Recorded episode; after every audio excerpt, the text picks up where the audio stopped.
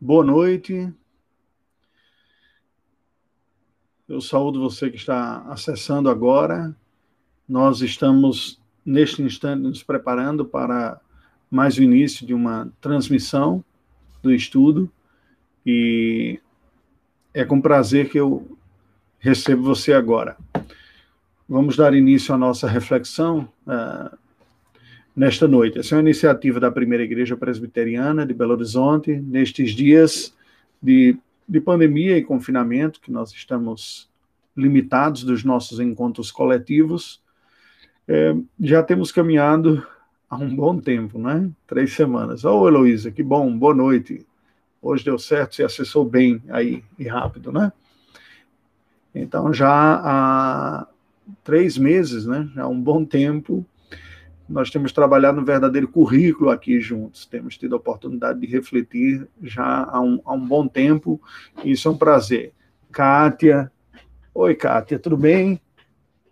Abraço para vocês aí, de Suzano, imagino que esteja um pouquinho frio já por aí, é um prazer.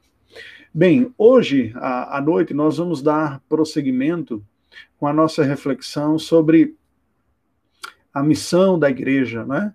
essa tarefa, esse comissionamento. Nós começamos já há um certo tempo refletindo sobre o ser igreja orgânica, espiritual, como igreja do Senhor. Geraldo, boa noite.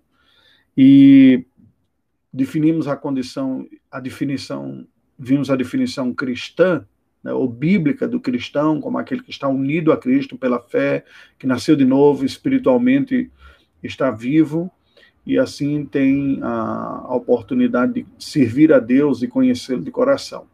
Bem, depois nós trabalhamos o conceito de discipulado, que é ser o discípulo de Cristo Jesus, e por fim entramos, iniciamos na semana passada, uma reflexão sobre a, a missão da igreja, né, essa competência ministerial. Existencialmente, nós somos chamados para ter comunhão com Deus, para desfrutar dele, para glorificá-lo com a nossa vida, o que nós fazemos pela Escritura Sagrada. Certamente esse é o grande desafio do nosso próprio coração, que é ter o conhecimento de Deus. Mas hoje eu gostaria de ter um bate-papo. eu tenho tido a, a impressão, caminhando aqui, que além da instrução formal, que ela existe, tem, tem o seu lugar, evidentemente, nós temos a oportunidade de ter uma reflexão um pouco uh, pessoal também, né, aplicando. Bem, como pastor e como cristão também, ao longo da, da minha vida, eu tenho percebido, como percebi em mim mesmo, desde o início, esse desafio né, de ser testemunha de Jesus Cristo. A parábola do Senhor Jesus, entre as tantas uh, falas de Cristo sobre a vida cristã, tem uma parábola do, do reino, que eu acho muito significativa, da pérola de grande valor, que encontrando aquele que encontrou vende todos os seus bens, compra um terreno e esconde né, o seu tesouro lá. Certamente é, há algumas interrupções.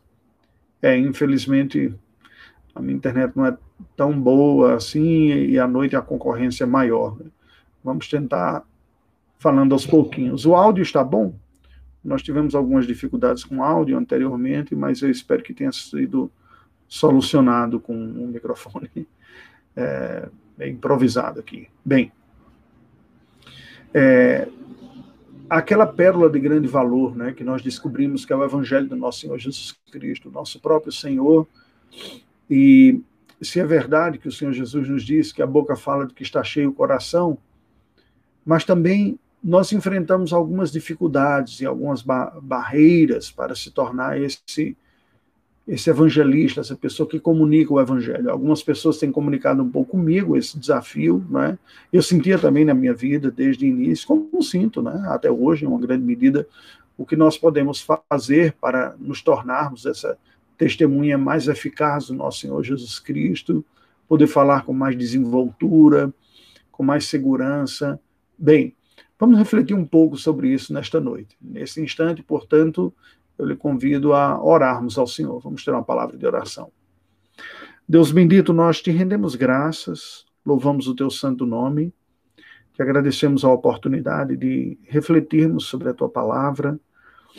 Não queremos que seja um, um pensamento ou uma atividade de um livre pensar simplesmente, mas pedimos o auxílio do Senhor para que a nossa reflexão seja uma reflexão humilde, piedosa, verdadeira, sincera, assistida pelo Senhor, que tu estejas conosco, porque nós não queremos simplesmente discutir sobre o Senhor, mas queremos aprender aos pés do Senhor.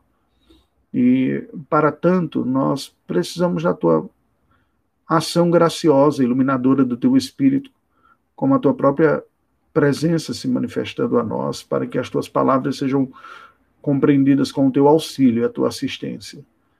Rogamos, ó Deus, isto em nome de Jesus. Amém.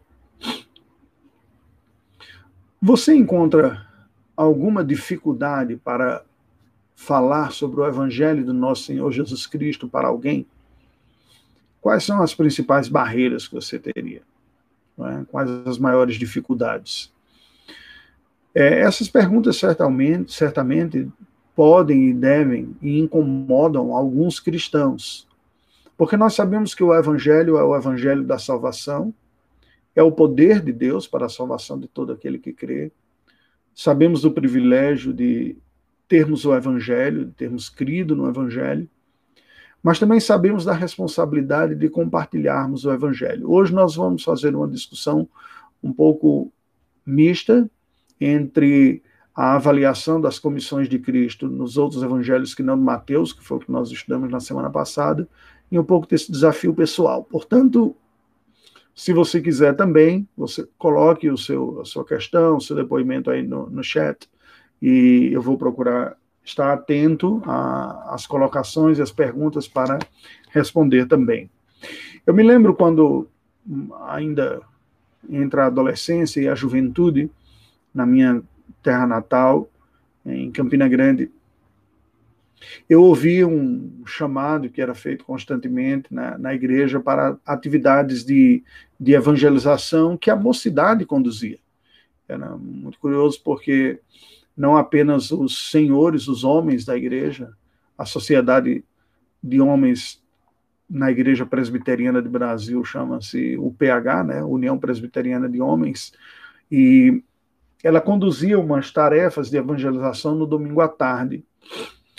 E naqueles anos em que lá estive na, na igreja, a mocidade se tornou uma parceira, né? Muitos jovens é, foram participar também de atividades de evangelização que ocorriam alguns no sábado à tarde e outras no domingo à tarde. Eu estava concluindo o segundo grau com aquela característica típica da conclusão do ensino médio, a preocupação com a formação no ensino médio, a possibilidade de, de trabalho, de carreira, de estudo, né? de trabalho, porque fiz um curso técnico também, então tive uma formação paralela, ao mesmo tempo que concluí as matérias essenciais do ensino médio, tive uma formação técnica, e isso me abria a possibilidade de, em poucos anos, experimentar uma mudança significativa na minha vida. Né? de uma hora para outra, e foi bem assim, bem contrastante mesmo. Fui educado no sistema bem é, simples e tranquilo para um, um, adolescente no Nordeste, em que as competências e responsabilidades eram mais focadas no estudo. E de uma hora para outra eu me vi na iminência, o que de fato veio a acontecer, de atingir a idade adulta, e com a idade adulta, a vida adulta. Trabalho, mudança, é, sair de casa, administrar recursos, é, conta, é, ter um trabalho. Para mim foi uma experiência muito rica, porém muito difícil. E foi no meio dessas atividades todas, deste último ano, os últimos anos do ensino médio, que a graça do Senhor me, me alcançou, me, me despertou para o Evangelho. Eu criei no Evangelho e busquei responder a, ao Evangelho. Mas me chamava a atenção porque eu via alguns jovens da, da, igreja, minhas irmãs acabaram se envolvendo antes de mim, embora mais novas do que eu, em atividades da igreja, na Sociedade de Adolescentes da igreja, a União Presbiteriana de Adolescentes, e também auxiliando com a, a, algumas dedicações manuais na, na departamento infantil da, da igreja e grupo de teatro também, foi uma série de atividades. Eu tive uma, um caminhar um pouco mais lento, foi um pouco depois. Mas eu olhava tudo aquilo de uma maneira fascinante, eu, eu gostaria de, de estar mais dedicado. Eu falei, gente, mas eu não sei como, como fazer, né? eu não sei o que fazer, eu tenho pouco tempo, eu não, não sei evangelizar, não sei o que dizer, não sei que tipo de trabalho eu poderia fazer, não sei que dom eu tenho, e todas essas perguntas vinham à minha mente, como vem à mente de muitas pessoas. E eu percebo que para muitos essas questões acabam sendo paralisantes, porque enquanto nós perguntamos o que fazer, como fazer, não é feito. E pela graça do Senhor, eu decidi visitar algumas atividades de evangelização. E foi muito curioso, porque numa dessas atividades, foi uma atividade no manicômio, foi bem interessante ver o maior uh, manicômio da cidade. E estar com um grupo de jovens que já tinha fazia visitas regulares lá, comunicava uma mensagem muito simples do evangelho, e eu ficava imaginando como é possível, né, fazer isso, comunicar a pessoas que você nem sabe se está entendendo, vocês. Confesso que eu fiquei um pouco assustado, em outra ocasião eu posso compartilhar um pouco mais de detalhes a esse respeito. E assim eu testei algumas frentes, né? Uma outra frente foi num trabalho em comunidades, hoje chamam comunidades, nós chamávamos de favelas naquela ocasião. Eram comunidades extremamente pobres da periferia da, da minha cidade, Campina Grande, cidade Polo, cidade Porto Médio, no interior da Paraíba. E uma das uh, favelas mais conhecidas da cidade. Ali foi onde eu vi uma tarefa de evangelização mais objetiva, clara e intencional. E foi muito rico para mim. Acompanhar alguns jovens mais uh, maduros, presidente da mocidade, e com, com outras pessoas, entrando nas casas, pedindo licença e ouvindo um pouco das pessoas e falando um pouco do Evangelho do nosso Senhor Jesus Cristo e orando para elas. Eu tenho comigo, ah, isso já tem quase 30 anos, esta experiência, que foi uma das experiências mais marcantes da minha vida e singulares. Né? É, depois, que nós acabamos nos envolvendo no ministério pastoral propriamente dito, é muito curioso porque a igreja acaba tendo uma dinâmica própria, né? E ela tem uma capacidade própria de, de absorver os seus ministros, os pastores, em trabalhos internos.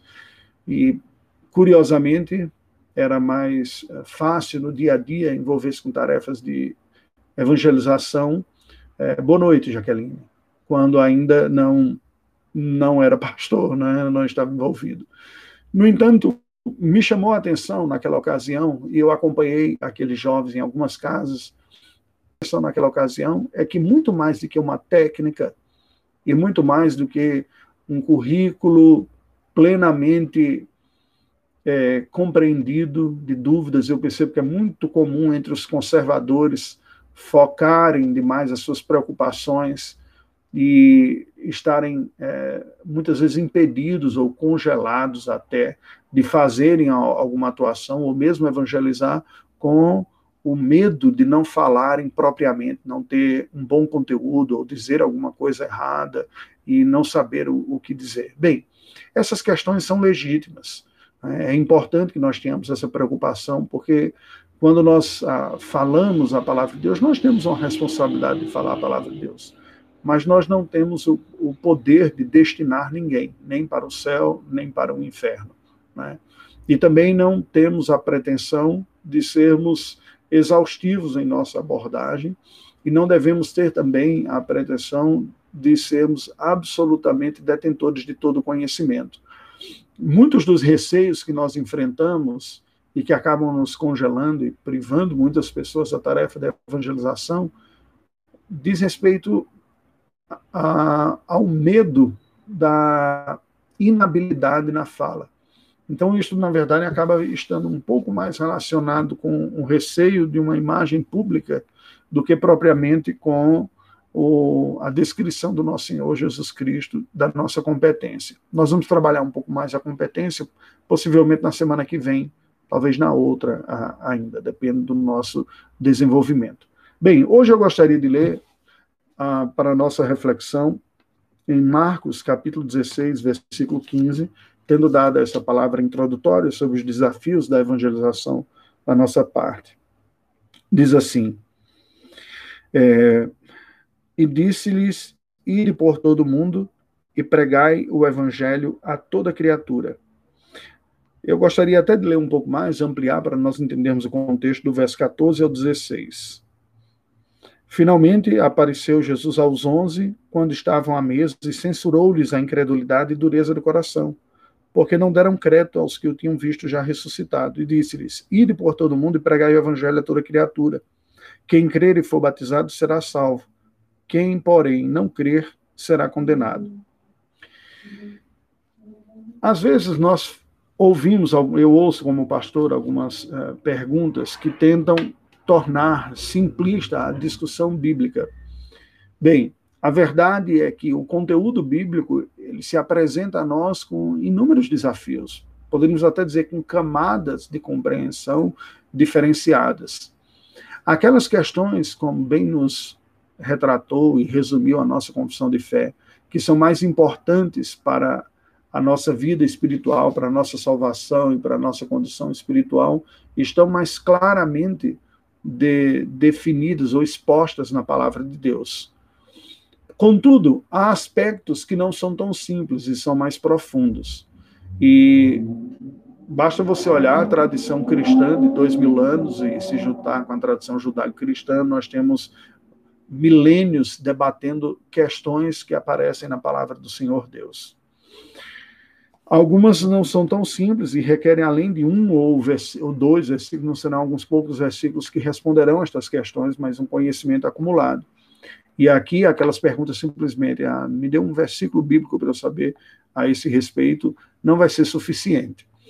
É, dentro disso, eu me lembro de uma afirmação do Tim Keller, falando sobre o Evangelho, no seu livro A Igreja Centrada, tem um capítulo que chama O Evangelho não é simples.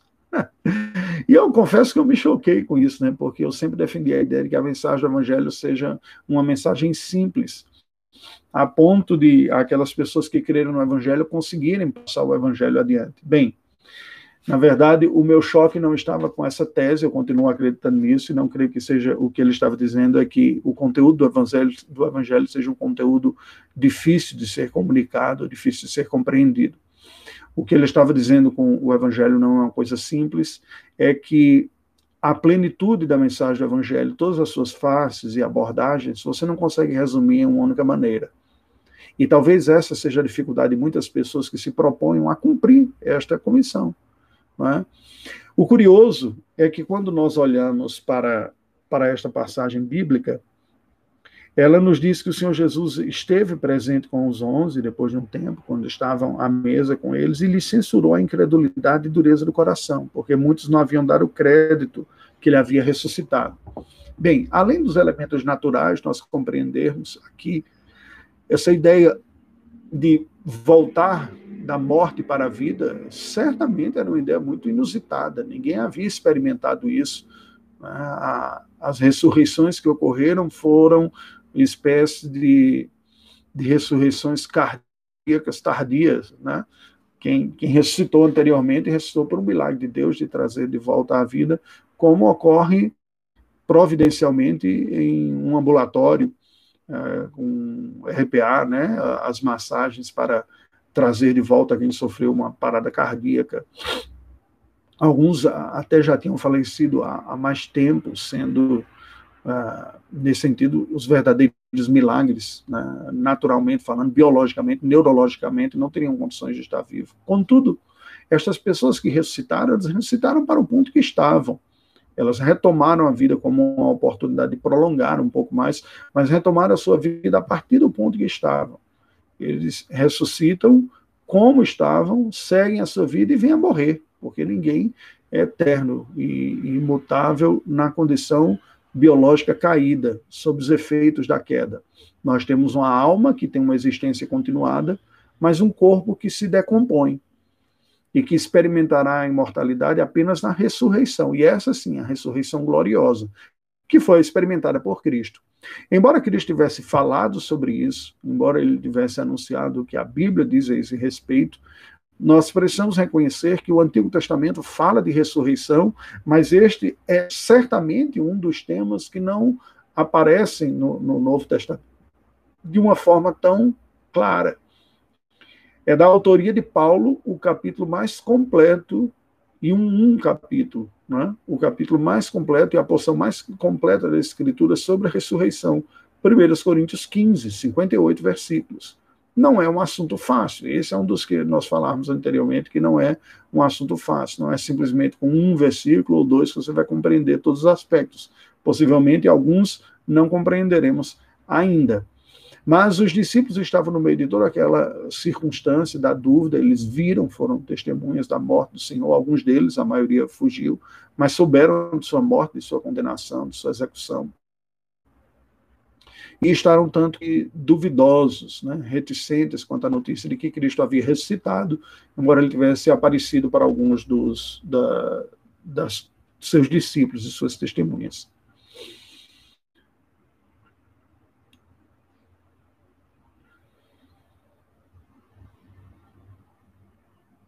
Neste momento, o Senhor Jesus aparece aqui para o, os seus discípulos, num número maior, quando eles estão reunidos no cenáculo, numa casa. Nós sabemos que Marcos acaba sendo mais econômico em afirmar estas coisas, diz que estavam reunidos simplesmente, os onze apóstolos lá estavam à mesa, Jesus lhe censura o coração e fala com eles. Agora, por que, que eu estou falando isso? Eu digo, primeiro, presta atenção, o testemunhar de Cristo não é uma tarefa para super cristãos. Falar o evangelho não é uma tarefa para aquelas pessoas que não enfrentam lutas ainda na sua vida. Porque a ordem de Cristo, segundo Marcos aqui, para que se pregue o evangelho a toda criatura, vem imediatamente após a palavra de Cristo denunciando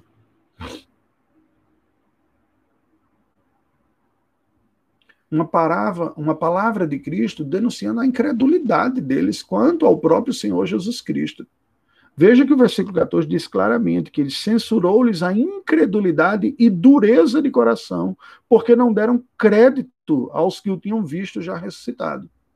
Há três palavras aqui e um conteúdo que são denunciados fortemente por Cristo contra a qualidade espiritual dos apóstolos do nosso Senhor Jesus Cristo. Veja que ironia. Primeiro, o Senhor Jesus nos diz o texto que censurou-lhes, passou-lhe uma censura, uma bronca, podemos dizer assim. Né? Censurou-lhes a incredulidade e a dureza de coração. Portanto, aqueles que eram discípulos de Cristo, apóstolos da igreja do nosso Senhor Jesus Cristo, neste sentido, cristãos, e são cristãos de fato, eram discípulos, seguidores de Cristo, eles foram capazes, mesmo depois de ter convivido durante três anos com nosso Senhor Jesus Cristo, intensamente, ouvido palavras de, suas, de sua própria boca, de serem incrédulos quanto a alguns aspectos da mensagem. No caso, especificamente, como algo tão importante como foi a ressurreição do nosso Senhor Jesus Cristo. Não apenas quanto fato é? por eles não terem testemunhado, mas outras pessoas testemunharam e falaram. O versículo diz aqueles que eu tinham visto já ressuscitado. É este o fato. Mas também quanto ao conteúdo. Porque o Senhor Jesus já havia alertado várias vezes: importa que o filho do homem seja entregue, mas que ressuscite e que volte, e que volte à vida. É claro que a ideia era muito estranha ainda. Né?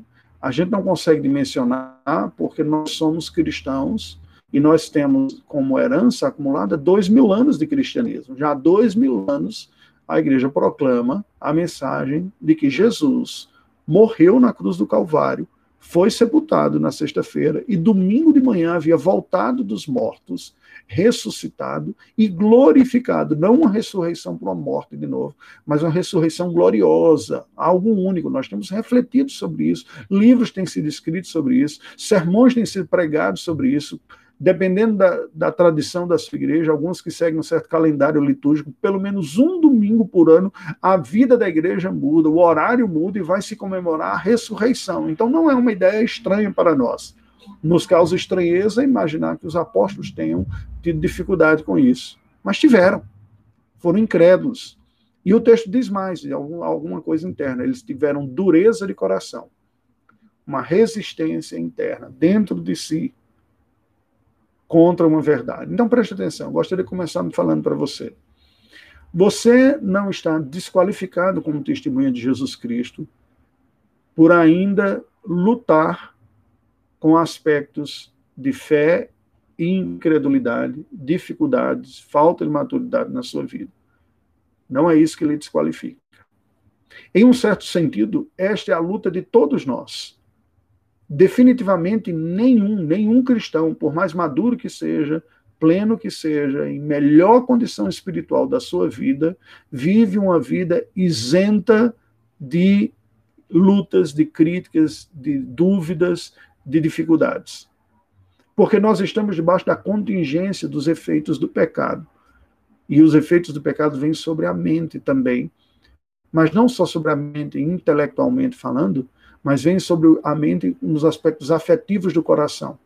Nós lutamos com incredulidade, que é desconhecimento da verdade, dificuldade de compreender a verdade, mas também lutamos com incredulidade como reflexo de dureza do coração, dificuldade de, de se render a estas verdades, de confiar nelas, de depositar a nossa segurança em alguma coisa que esteja fora de nós e algumas vezes além da nossa capacidade de plena compreensão. Isto é importante porque nestes é, dias, e como sempre, nós acabamos ouvindo pessoas falando sobre a devida autoridade do mensageiro bíblico. E aí vem uma falácia muito grande. É verdade que a Bíblia diz que o Senhor Jesus falava como quem tem autoridade, diferente dos escribas e fariseus. Mas é importante que nós entendamos que quando a Bíblia fala isso, há pelo menos dois aspectos que nós precisamos entender. De onde vem a autoridade de Cristo. A primeira delas é que a autoridade de Cristo vem de sua divindade. Eu vou trabalhar um pouco melhor isso, mas eu gostaria de inverter a lógica. O segundo é que vem da sua coerência. Normalmente nós ouvimos as pessoas destacando este segundo aspecto de que a autoridade de Cristo vem decorrente de sua coerência. Ele não era como os escribas ou fariseus, que eram hipócritas, ele falava o que vivia, ele vivia o que pregava, pregava o que vivia, vivia o que pregava. Já deve ter ouvido coisas desse tipo, é muito comum, a nossa geração questiona muito também a, a hipocrisia, a demagogia, por uma série de fatores, né? há uma intolerância muito grande na presente geração para isso. E, e pecado não deve ser tolerado mesmo, não. Mas nós temos que entender o que significam estas coisas. A hipocrisia não é você falar alguma coisa ou ensinar algo, quer seja um ensinamento doutrinário, quer seja ético, moral, quer seja de posturas diante da vida, que você ainda não luta contra elas. E isso nos colocaria numa situação muito difícil. Isso colocaria, por exemplo, todo mensageiro da palavra, eu como pastor, você como cristão, quando fosse falar para alguém, você teria que lidar o tempo todo com dois tipos de currículo. O currículo bíblico, que é o conteúdo da palavra de Deus a ser falado, e o currículo da performance pessoal. E você teria que estar o tempo todo comparando um contra o outro. E diz, bem, eu venci esse pecado, ou essa luta aqui na minha vida, então eu posso falar contra isso. Não, eu ainda tenho dificuldade nesse aspecto, então não posso falar contra isso. Isso, obviamente, é uma distorção. É verdade que, neste sentido, nós nunca teremos a autoridade de Cristo. Cristo, em tudo o que fez, foi absolutamente coerente. Na verdade, Cristo é a única, única pessoa que pode dizer aos seus interlocutores: Quem de vós me acusa de pecado? Que pecado cometi? Por que, que vocês estão, então, levantando pedras contra mim? Preste atenção.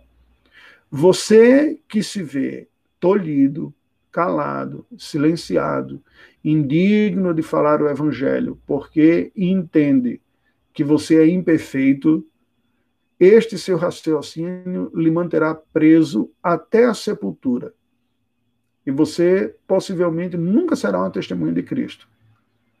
E talvez me preocupa até, até com o nível de compreensão do evangelho que teve. Porque esta postura é a postura farisaica.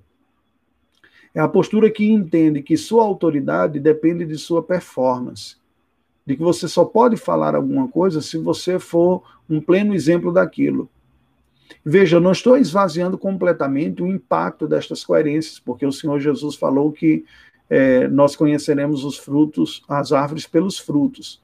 Mas o ponto que eu estou dizendo é que a autoridade pela prática, só Cristo tem essa plena consciência. A hipocrisia não consiste em você não ensinar, você ensinar alguma coisa, ainda que você tenha lutas ou dificuldades nisso. Ela, a hipocrisia consiste no esforço de demonstrar uma imagem pública que não se refere à realidade é fingir que você é perfeito, que você é moralmente melhor do que você é. É receber e gostar de receber a imagem, o louvor público por realidades que não representam quem você é. Não é isso que a Bíblia diz. O João, o apóstolo, quando vai escrever esse respeito, diz: aquele que diz que não tem pecado é mentiroso e faz Deus mentiroso porque Deus disse que nós somos pecadores. Então, eu já ouvi muitos, eu estou cansado de ouvir dizer, ah, você não tem autoridade para falar, porque você também luta, seu telhado é de vidro e por aí vai. Qual é o ponto? É óbvio que você falar contra alguma coisa que você luta também gera um desconforto, mas preste atenção, esse desconforto é bom e faz parte da fé cristã, e é por, você só sente esse desconforto porque é cristão. Quem não sente é que é preocupante eu de fato me preocupo com as pessoas que estão sempre seguras e se sentem à vontade de falar sobre qualquer coisa. Porque entendem que elas são bons exemplos. Estas pessoas certamente não enxergaram seu próprio coração e incorrem nos mesmos males dos fariseus, que olham o cumprimento externo da lei, diz: olha, vocês cumprem a lei, vocês são como aqueles que lavam o, o, a, o prato, mas ele está cheio de sujeira por dentro. Lavam a parte externa, são como sepulcros caiados. Eu já vi pessoas que se negaram a ministrar alguns assuntos, conteúdos, porque entendiam que não tinham autoridade para lecionar aquilo por lutas. Bem, como é que você evita isso? Disse, bem, mas se eu fico falando de coisas que eu mesmo estou lutando, eu não seria um mentiroso, eu não seria um hipócrita, você seria um mentiroso ou um hipócrita se você estivesse falando como alguém que não luta mais, que não tem dificuldade mais nestas coisas, e fazendo uma postura de condenação e de juízo sobre os outros. Preste atenção, eu digo com temor e tremor diante do Senhor que vou falar aqui agora. Durante muito tempo eu exerci o ministério com uma palavra muito dura às pessoas, porque tinha uma noção mais superficial e performática da vida cristã.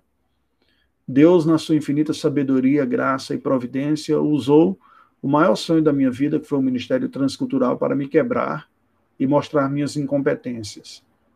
E as concepções e a compreensão que eu tive, veja, entenda bem, não que eu fosse uma pessoa quebradora da lei de Deus, um delinquente que externamente todo mundo reconhece como sendo um transgressor, um bebum, prostituído, ladrão. Não, não foram estes aspectos, mas os aspectos mais profundos da lei, quando o Senhor Jesus diz: se você odiar o seu irmão, você cometeu assassinato dentro do seu coração.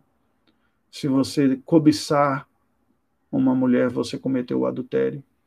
Se você. É, bem, todas as implicações da lei, né? De, de que fala não apenas do ato, mas da intencionalidade. E com isso o Senhor Jesus universaliza. E basicamente o que nós podemos concluir é o seguinte: ninguém tem esta autoridade de falar em qualquer área da vida como se não tivesse mais nenhuma dificuldade, porque não é apenas a ação, também é a motivação, também é o desejo da, daquela área e o propósito. Pessoas que se veem muito positivas e se veem competentes e com autoridade para falar, tendem a falar sem misericórdia dos outros, porque tendem a olhar os outros de cima para baixo. E preste atenção, isso faz um estrago muito grande na evangelização. Quantas pessoas que têm resistência contra a evangelização, porque não veem entre aqueles que as tentam evangelizar empatia e humildade. A hipocrisia é você querer passar uma imagem que não condiz com a realidade. Agora pense de uma outra maneira.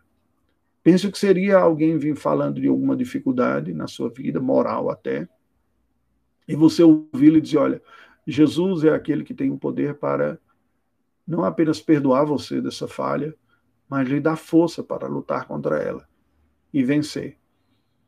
Em minha própria vida, eu também tenho lutado talvez nessa mesma área, ou em alguma outra área da sua vida. Alguém que viesse, por exemplo, com problemas familiares, e você vai ouvir essa pessoa logo depois de ter tido uma discussão com o seu cônjuge. Ah, eu não tenho autoridade para falar de relacionamento porque eu discuti. O que seria a hipocrisia? A hipocrisia seria isso dizer que absurdo você ficar discutindo isso. Você não pode fazer isso. Deus não se agrada disso. Né? Você tem que ser amoroso, paciente. Veja como eu, eu trato a minha esposa. E sendo mentira, isso é hipocrisia. O que seria uma autoridade compatível ao cristão e não a Cristo é você reconhecer sua fraqueza. A maneira como eu ministerialmente lidei com isso, ou lido com isso, é admitindo publicamente, ainda que em linhas gerais, dificuldades. E eu confesso para vocês, eu tenho dito, desde que retornei aqui ao Brasil, vocês têm me ouvido constantemente. Muitos dos sermões que eu tenho pregado na igreja, muitos, a maioria, eu diria até, eu prego primeiro para mim, para necessidades minhas. E esta palavra de Cristo me fala muito ao coração. Palavras que Jesus censura os seus apóstolos, falando da incredulidade e dureza do coração deles, porque não deram crédito. Muitas vezes são exortação para eu mesmo, para que eu venha a crer. E nada mais compatível com o cristianismo do que a sinceridade, a honestidade, a humildade para dizer para uma outra pessoa, diz, olha, eu também luto aqui. Muitas vezes eu tenho dúvida, eu tenho medo, eu me sinto fraco, impotente. Às vezes eu duvido se Deus está ouvindo a minha oração, eu sei o que você está sentindo. Isso é empatia. Agora, não é uma empatia piegas para parecer legal contra o pessoal, é uma empatia real. E preste atenção, as pessoas conhecem isso. Elas sabem se aquelas que estão falando com elas têm uma real preocupação com o que elas estão sentindo e passando ou não. Nós sabemos se as pessoas estão nos ouvindo quando nós abrimos o nosso coração, ou elas estão apenas fingindo. Nós sabemos, e a evangelização é importante que nós tenhamos esta sensibilidade. O segundo aspecto que eu falei de uma maneira invertida, a autoridade de Cristo vinha de sua divindade. Isso significa dizer que tudo o que Jesus falava era a palavra de Deus, porque ele é Deus. E este é o segundo aspecto importante. A minha e a sua autoridade para falar a palavra de Deus não tem nada a ver com nós sermos plenos e completamente capacitados para cumprir toda a palavra de Deus. Nós estamos no esforço. Nós nos arrependemos e devemos nos arrepender quando pecamos e desobedecemos. Devemos admitir, admitir essa fraqueza com outra pessoa que está evangelizando. Entenda o que você está passando. Também luto com isso nessa área. Ou lutei, se foi alguma coisa já vencida, lutei. É? E entendo essa dor, experimento isso daqui também, uma empatia. Mais, mais, preste atenção. A autoridade da nossa fala vem da palavra de Deus. A nossa fala, diferente da de Jesus, nem sempre será a palavra de Deus. Muitas vezes nós misturamos a palavra de Deus com nossa tradição, com a nossa vontade, nosso desejo, aquilo que a gente acha, a ideia da nossa cabeça. Isso não é uma coisa muito absurda, não. Sejamos um pouco mais humildes nesse sentido. É quase inescapável. Porque nós não temos a plena compreensão da verdade de Deus. Mas a evangelização é aquele comunicado de que Deus em Cristo redime, resgata, perdoa e alcança pecadores. Neste sentido, é uma mensagem simples. O que Keller falou que o evangelho não é simples é que ele não tem uma única forma. Eu vejo muitas vezes os cristãos preocupados em acharem uma fórmula mágica para evangelizar alguém. E aí ficam correndo de um método para outro. Evangelismo explosivo. Duas perguntas que eu decorei. Né? Você chegou em tal momento da sua vida espiritual que teria certeza de que se morresse hoje você estaria salvo? Aí, se você morresse hoje, chegasse na presença de Deus e Deus lhe perguntasse por que eu deveria deixar você entrar no meu céu, que resposta você daria? As chamadas perguntas diagnóstico, para você entender a condição e a, a consciência do estado espiritual das pessoas e a base da sua crença em progresso espiritual ou em mudança espiritual. Bem, elas são importantes saber estas coisas para que a gente tenha uma evangelização efetiva, mas não é o único método. Um outro que foi muito usado durante muito tempo foram as quatro leis espirituais. Aí a pessoa decora as quatro leis espirituais, vai falar do amor de Deus, do pecado, da obra de Jesus Cristo e a necessidade de arrependimento e fé as quatro leis espirituais para ensinar. São úteis, são importantes, tanto uma quanto a outra, para falar. Um outro método, um método mais progressivo, eu confesso que é interessante esse, você estudar um currículo mínimo com alguém durante um tempo, você vai tirando dúvidas com lições bíblicas.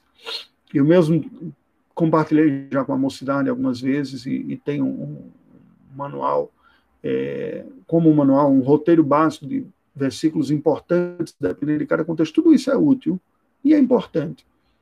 Mas o que Keller dizia que o evangelho não é simples é que eles não têm uma única forma de você dizer como é que Deus em Cristo está salvando pecadores. Há grandes mensagens, a mensagem da aliança, conteúdo da aliança, do pacto que foi quebrado e que Deus resgata, o exílio, a figura do exílio, que o povo é tirado por causa do pecado da terra prometida, mas Deus restaura né, a, a justificação, o resgate. Né? Então você tem várias maneiras de aproximar e de dizer isso, depende muito de você conhecer a realidade da, da pessoa.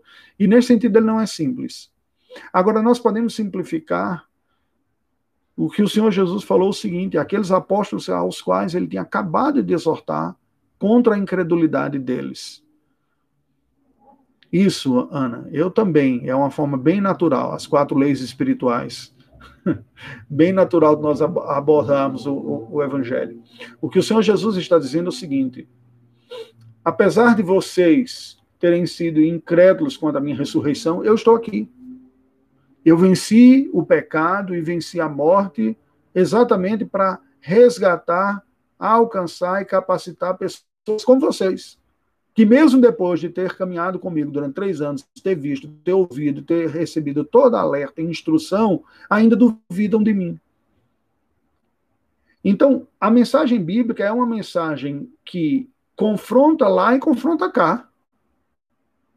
Eu não vou começar a evangelizar somente depois que eu disser, ah, já superei tudo, não tenho nenhuma dificuldade mais na minha vida. Você nunca vai evangelizar. A nossa evangelização tem que ser humilde tem que descer do pedestal, pisar no chão, no mesmo nível das pessoas, e dizer: Eu sou pecador tanto quanto você. E com isso quer dizer na natureza. É claro que se eu sou cristão, eu já comecei a experimentar na minha vida o poder libertador do pecado. Ele não mais me escraviza, eu fui liberto da condenação, e eu estou vencendo o pecado. Mas eu já falei aqui, eu vou só resumir de novo aquela abordagem do Jonathan Edwards, quando ele diz três tipos de pecado: aqueles que vencemos na regeneração, aqueles que vencemos pela santificação e aqueles contra os quais lutaremos a vida toda. Lutaremos. E se é cristão, a marca está em lutar. Então sejamos humildes. Anunciemos um Salvador que nós precisamos dele todos os dias, a quem recorremos todos os dias, para ter a renovação da nossa força, da nossa fé, do nosso vigor, da nossa espiritualidade. A autoridade da nossa fala é falar a palavra de Deus. E se em algum momento você se sente incompetente, desqualificado, por pecado ou por transgressão, confesse, peça graça ao Senhor, peça perdão. Seja humilde às outras pessoas quando estiver comentando, diga: Eu também luto com algumas áreas da minha vida, mas me alegra o coração saber que Jesus veio salvar pecadores e não pessoas que se julgam suficientes. Eu não me julgo, eu tenho certeza que eu sou um dependente de um Salvador. Eu preciso de um Salvador na minha vida. E isso nos ajudará. Então, o Senhor Jesus essa mensagem é tão gloriosa, tão poderosa e tão necessária que vocês devem pregá-la a toda criatura. O reino de Deus e a igreja que está começando a se expandir agora, está começando, vai se expandir agora, ela tem uma nova dinâmica. Diferente do judaísmo, que era simplesmente passar de pai para filho, ainda existe essa questão de pai para filho, mas agora a igreja ganha uma conotação de evangelização, de alcance para quem estava fora e agora entrarão no reino de Deus. Exatamente. Entrarão no reino de Deus todos aqueles que, estando fora, se arrependerem. Eles receberão o sinal da entrada na aliança, serão batizados. Quem crer e for batizado será salvo. Algumas pessoas dizem, ah, é a evidência que você não pode batizar crianças. Não, o versículo aqui não está falando contra o batismo infantil. Não distorçamos as palavras. O que o Senhor Jesus está dizendo é: quem estava ignorante, alheio, fora da aliança, os filhos dos crentes já estão dentro da aliança. Eles precisam nascer de novo para serem salvos, mas já estão na aliança. O batismo é sinal de que entrou na aliança. E a, a força desse evangelho não tem nada a ver com o batismo infantil ou contra o batismo infantil. A força desse versículo aqui, versículo 16, é que a mensagem do evangelho é tão poderosa que não está mais restrito só de passar de pai para filho, batizando filho, batizando filho, batizando filho, como se a igreja fosse apenas uma passagem de uma geração para outra. A força dessa mensagem é que ela é tão poderosa que ela vai sair alcançando gente que estava fora. E pessoas entrarão na igreja pela conversão adulta, que entrarão na aliança depois de terem sido ignorantes durante anos e isso vai ser visivelmente testemunhado pelo batismo dessas pessoas que, não tendo sido parte da aliança, por incredulidade, por crer em outras, em outras religiões e outros deuses, ao se converterem, também serão batizados. Agora, depois que eles foram batizados, eles vão fazer parte da igreja e vão continuar educando as próximas gerações e batizarão seus filhos também. Mas a ordem de Cristo aqui não diz respeito ao passar dentro de casa, da família, diz respeito à expansão missionária da igreja, alcançar quem está fora. E quem está fora entra no reino de Deus pela conversão e entra na aliança recebendo o sinal do batismo. Os filhos dos cristãos entram na aliança por herança, mas precisarão da conversão ou do novo nascimento para serem salvos, mas já estão dentro da aliança. O assunto é outro, mas eu não poderia deixar de falar sobre isso a esse respeito na conclusão desta fala. O que, que nós temos aqui?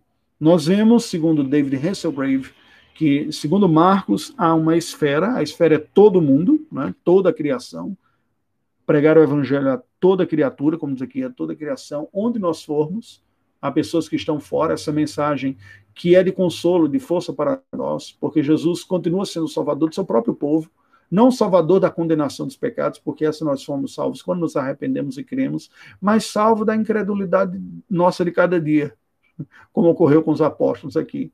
Nós continuamos sendo exortados e temos que ter a humildade de reconhecer que precisamos.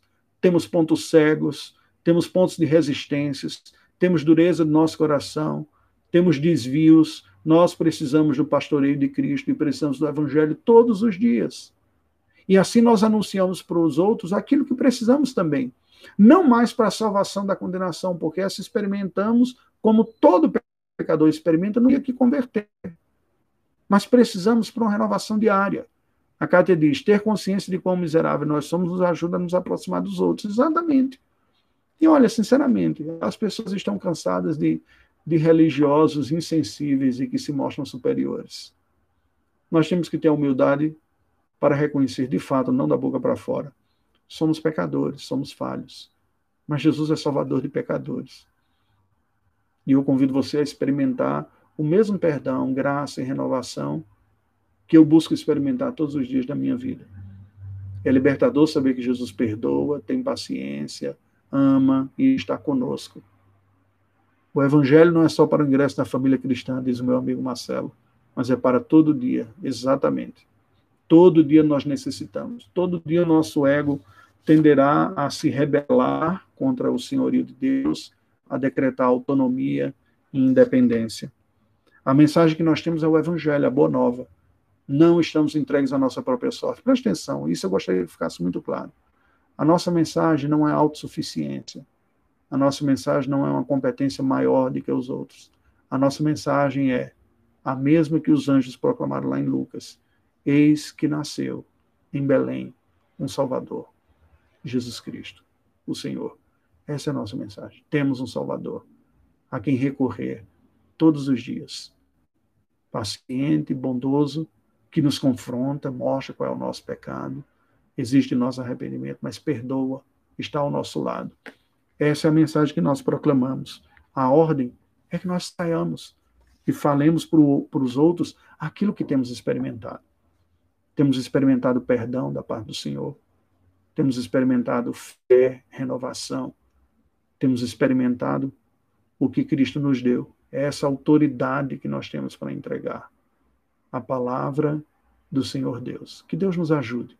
Semana que vem, se Deus assim nos permitir, pedimos que tu nos ajudes a voltarmos para esse ponto essencial de que através do teu filho Jesus Cristo tu estás resgatando pecadores para ti, para serem teus filhos, para caminharem contigo, para serem transformados pelo poder da presença do Senhor, mediante a ação do Espírito Santo, nos moldando a imagem do teu filho Jesus Cristo. Esse processo é contínuo em nossa vida. Muitas vezes ele é doloroso, porque nós somos confrontados com os valores mais profundos que muitas vezes tentam escravizar o nosso coração. Mas o teu filho Jesus veio para trazer verdadeira libertação e se ele libertar pecadores, verdadeiramente seremos livres. Teremos condições de responder de uma maneira diferente. Ajuda-nos a termos a humildade para reconhecermos as áreas ainda de incredulidade em nossa vida, a sermos sinceros diante do Senhor, confessando ao Senhor as nossas fraquezas. Ó Deus, ajuda-nos a perceber onde o nosso coração está endurecido e pelo poder do Teu Espírito Santo quebre o nosso próprio coração transforme a um novo coração, pela ação do teu Espírito e o poder da tua palavra. Um coração humilde, dependente em tudo da tua graça, um coração que reconheça que tudo que produz de bom é tão somente fruto da tua presença, um coração que reconheça as resistências, sensível e empático à dor do outro, um coração que não nos dá um ar de superioridade, nos dá humildade, inclusive, para reconhecermos com aqueles com quem falamos as áreas nas quais eles são melhores do que nós. E ajudá-los a perceber que aquilo que eles estão melhor é pela graça de Deus. Mas que a tua graça não apenas permite que os homens experimentem condições morais um pouco melhores do que as outras, mas experimentem aquilo que seria impossível para nem qualquer um de nós, que é a quitação de toda a nossa culpa, que é a reconciliação contigo, que é sermos feitos teus filhos pelo teu perdão, tão somente pelo teu amor e pela obra do teu filho Jesus. Que o evangelho oferece para pecadores como nós companhia do Senhor, aconchego do Senhor, proteção do Senhor no meio do caos e da luta e das incertezas da vida. Abençoe os meus irmãos que estão ouvindo esta mensagem agora, para que eles se fortaleçam nessas crenças fundamentais e se vejam motivados a com sensibilidade e empatia compartilhar o teu evangelho com outros que pela tua providência estão próximos. E ajuda-nos como igreja a darmos um impulso na divulgação do teu evangelho para todo mundo. Eu te agradeço pela vida de todos que estão ouvindo. Te peço em especial pela família Carvalho, nossos amigos que têm desenvolvido o ministério entre indígenas, no contexto indígena do Brasil. Fortaleça-os. Louvamos o teu nome em Cristo Jesus. Amém. Queridos, foi um prazer. O, o Marcelo, o reverendo Marcelo, fala: fomos criados à imagem de Deus, mas somos caídos por causa do pecado. E aí nos arrependemos e pedimos perdão. Daí corremos para aceitar com as mãos vazias a salvação pelos méritos de Cristo. E assim seguimos um caminho. Amém. Que Deus nos ajude. Foi um prazer estar com vocês hoje. E eu sei é, que esses dias são dias difíceis. Eu confesso que eu me sinto muito mais abatido do que eu gostaria. Estou morrendo de saudade de ver o rosto de vocês. Eu leio o nome de vocês e fico vendo o rosto de cada um de vocês por trás aqui. Não é? pessoas que me trazem memórias históricas da vida, de outros momentos, de outros contextos, ovelhas que o Senhor nos tem dado né, aqui em, em, Belo Horizonte, e o desejo é que a gente retome. Né? Mas enquanto isso, vamos continuar dependendo da graça de Deus. Amanhã nós teremos uma reflexão às 20 horas, domingo às 9 da manhã, e na próxima quinta-feira, mais uma vez, às sete e meia, tá bom? Foi um prazer. Deus abençoe vocês. Saudades também, Ana. Jaqueline, um abraço. Sua família linda. Cátia, querida, também, a turminha de Suzano aí, né? Um abração. Tchau.